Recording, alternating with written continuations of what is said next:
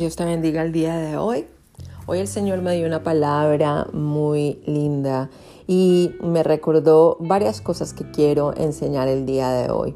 Primero quiero decirte que el título es Dios nos da ideas. Dios nos da ideas en el momento adecuado, en el momento y el lugar que más necesitamos, con un propósito para ayudar a nuestras vidas o también para ser parte de nuestro llamado.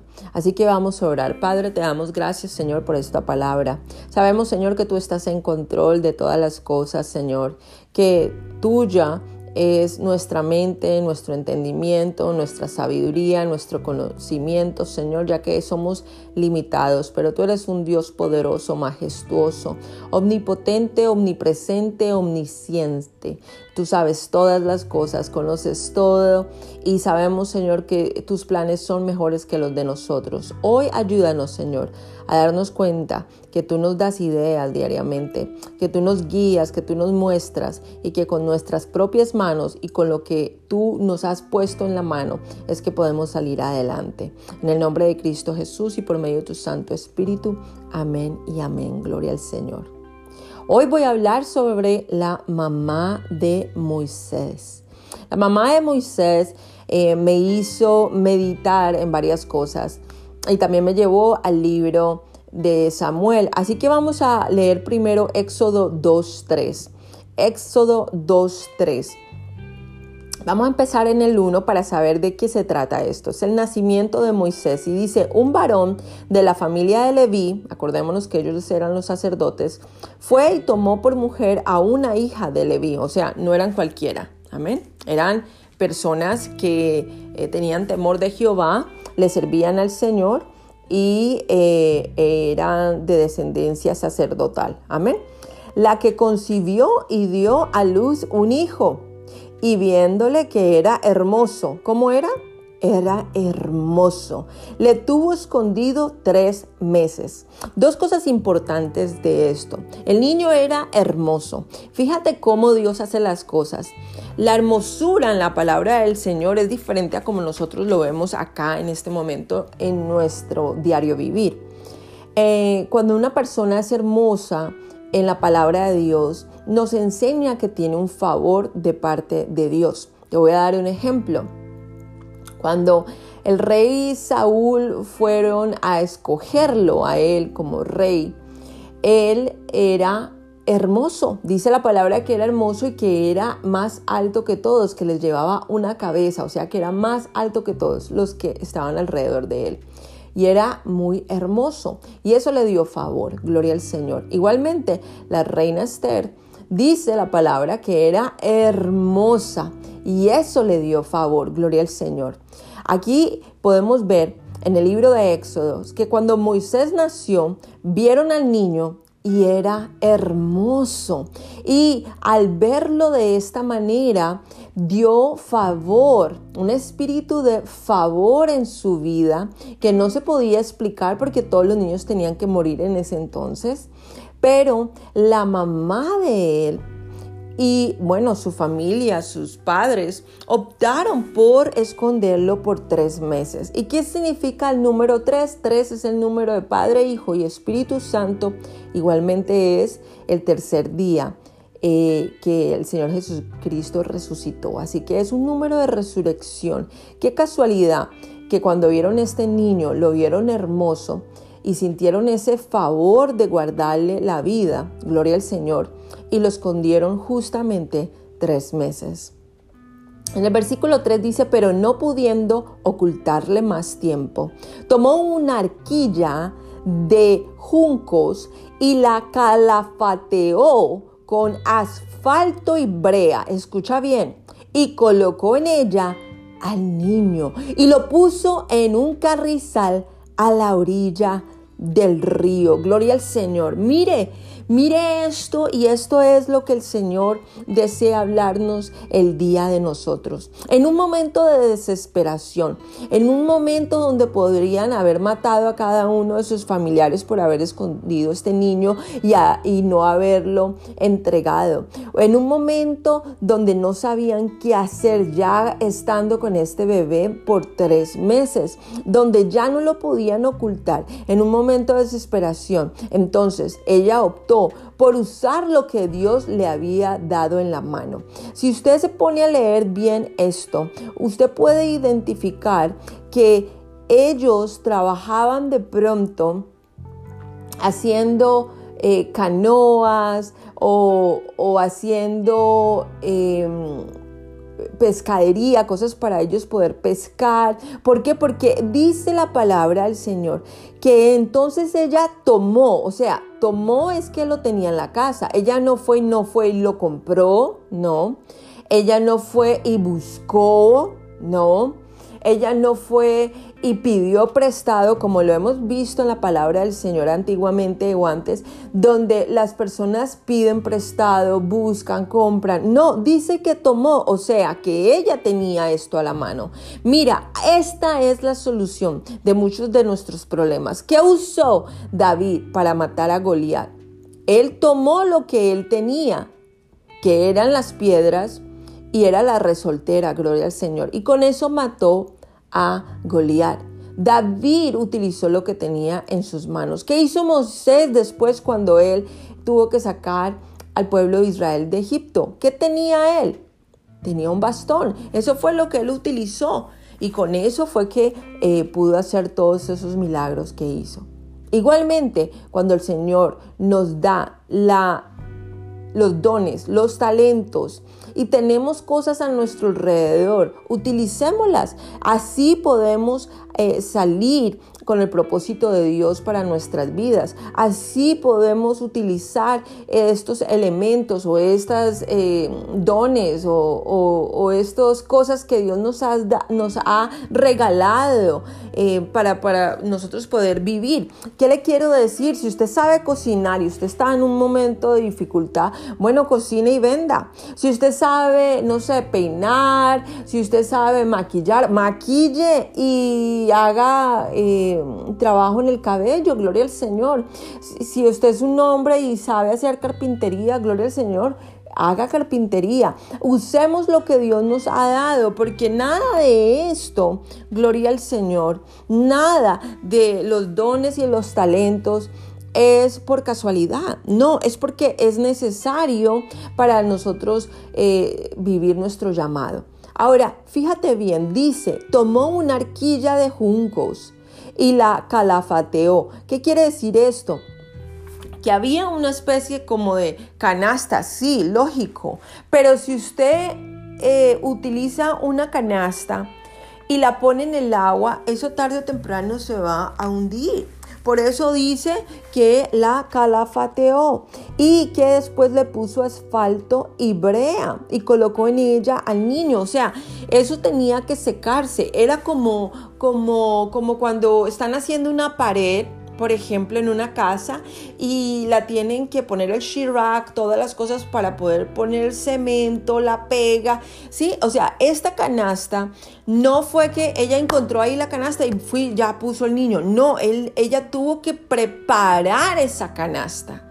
Ella tuvo que em, terminar de cerrar todos los huecos de esta canasta.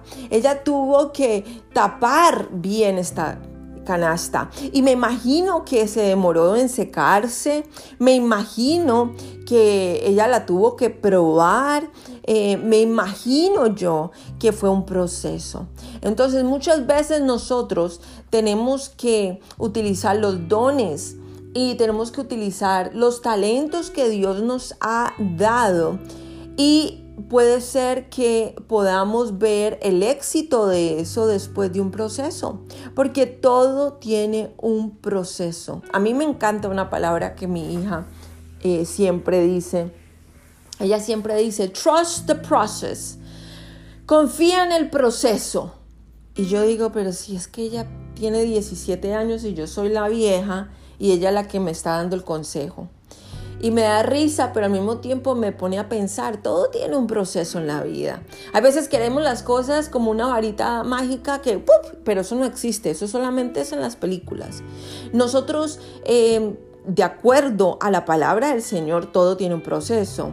Inclusive en la naturaleza, todo tiene un proceso. Usted pone una semilla y tiene que esperar hasta que crezca esa semilla. Y si de pronto es una semilla que va a dar fruto, pues tiene que esperar más para poder recibir ese fruto. Igualmente cuando los animales en el sistema eh, que nosotros vemos natural, que Dios creó, gloria al Señor, todo tiene ese proceso de nosotros ver la eh, el nacimiento de un bebé, gloria al Señor, igual todo tiene un proceso, nueve meses. Cuando nosotros igualmente vemos el cambio de las estaciones, todo tiene un proceso en la tierra, en la vida, en todo lo que Dios ha creado en este universo. Así que nosotros tenemos que acostumbrarnos a vivir ese proceso.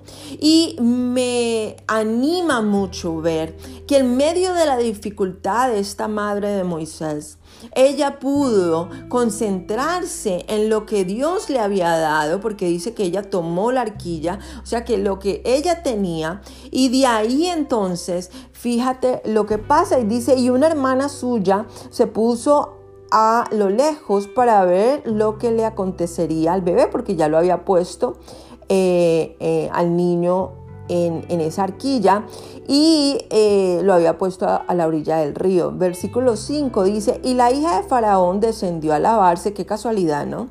descendió a lavarse al río y paseándose sus doncellas por la ribera del río, vio ella la arquilla en el carrizal y envió una criada suya a que la tomase. Y cuando la abrió, vio al niño y he aquí, escucha bien, que el niño lloraba y teniendo compasión de él dijo, de los niños de los hebreos es este. Entonces su hermana dijo a la hija del faraón, iré a llamarte una nodriza de las hebreas para que te críe este niño. Y la hija de faraón respondió, ve. Entonces fue la doncella y llamó a la madre del niño, a la cual dijo la hija de faraón, lleva este niño y críamelo y yo te lo pagaré. Y la mujer tomó al niño y lo crió. Y cuando el niño creció, ella lo trajo al hijo, a la hija del faraón, la cual lo prohijó y le puso por nombre Moisés, diciendo, porque de, la,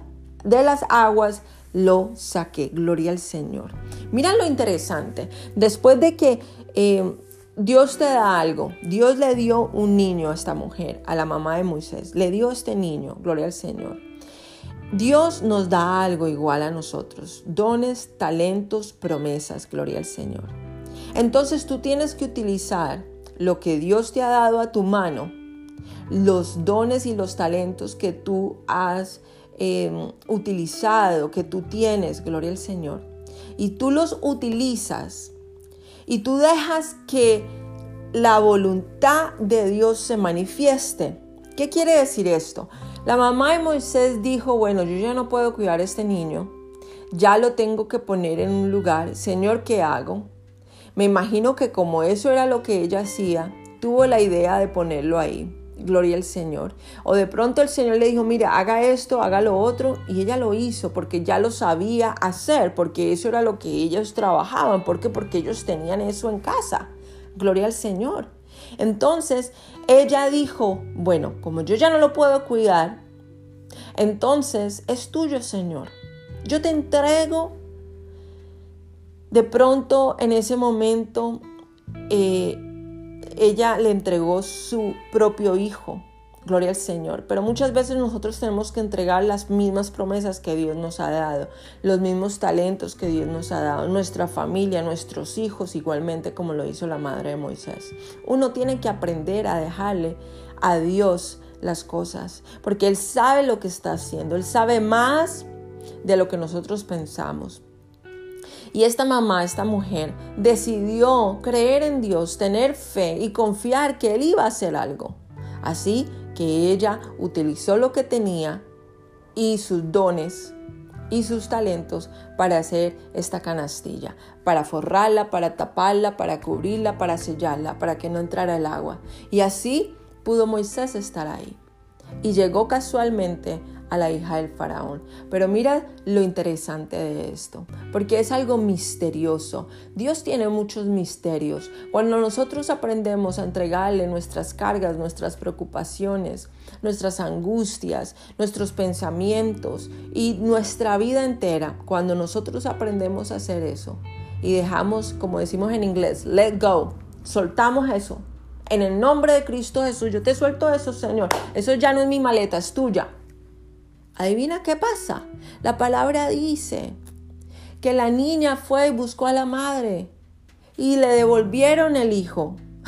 Imagínese, gloria al Señor, cuando nosotros aprendemos a dejarle las cosas a Dios, nuestras cargas, nuestras promesas, y nosotros confiamos en Él, crecemos en esa fe y decimos, Señor, tú estás en control. Entonces Dios nos devuelve esa bendición.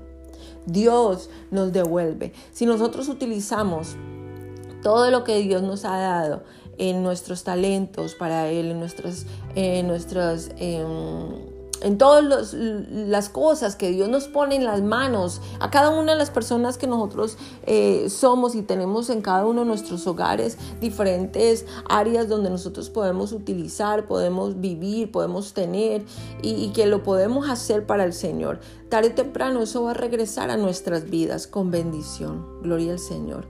Y después nos damos cuenta que Moisés fue el que salvó y sacó a todo el pueblo de Israel. O sea, había un propósito en todo. Todo tiene un propósito. Las cosas no pasan porque, oh, así, qué casualidad, o las, las, las cosas de la vida. No, no, no es el karma. No, créame, no. Dios sabe lo que está pasando en cada momento y en cada segundo y en cada instante. Él sabe que usted está escuchando eso y sabía desde antes de la fundación del mundo. ¿Por qué? Porque el Señor no tiene nada oculto. Él todo lo conoce, todo lo ve y todo lo entiende. Y así lo acomoda a Él. Dios está en control.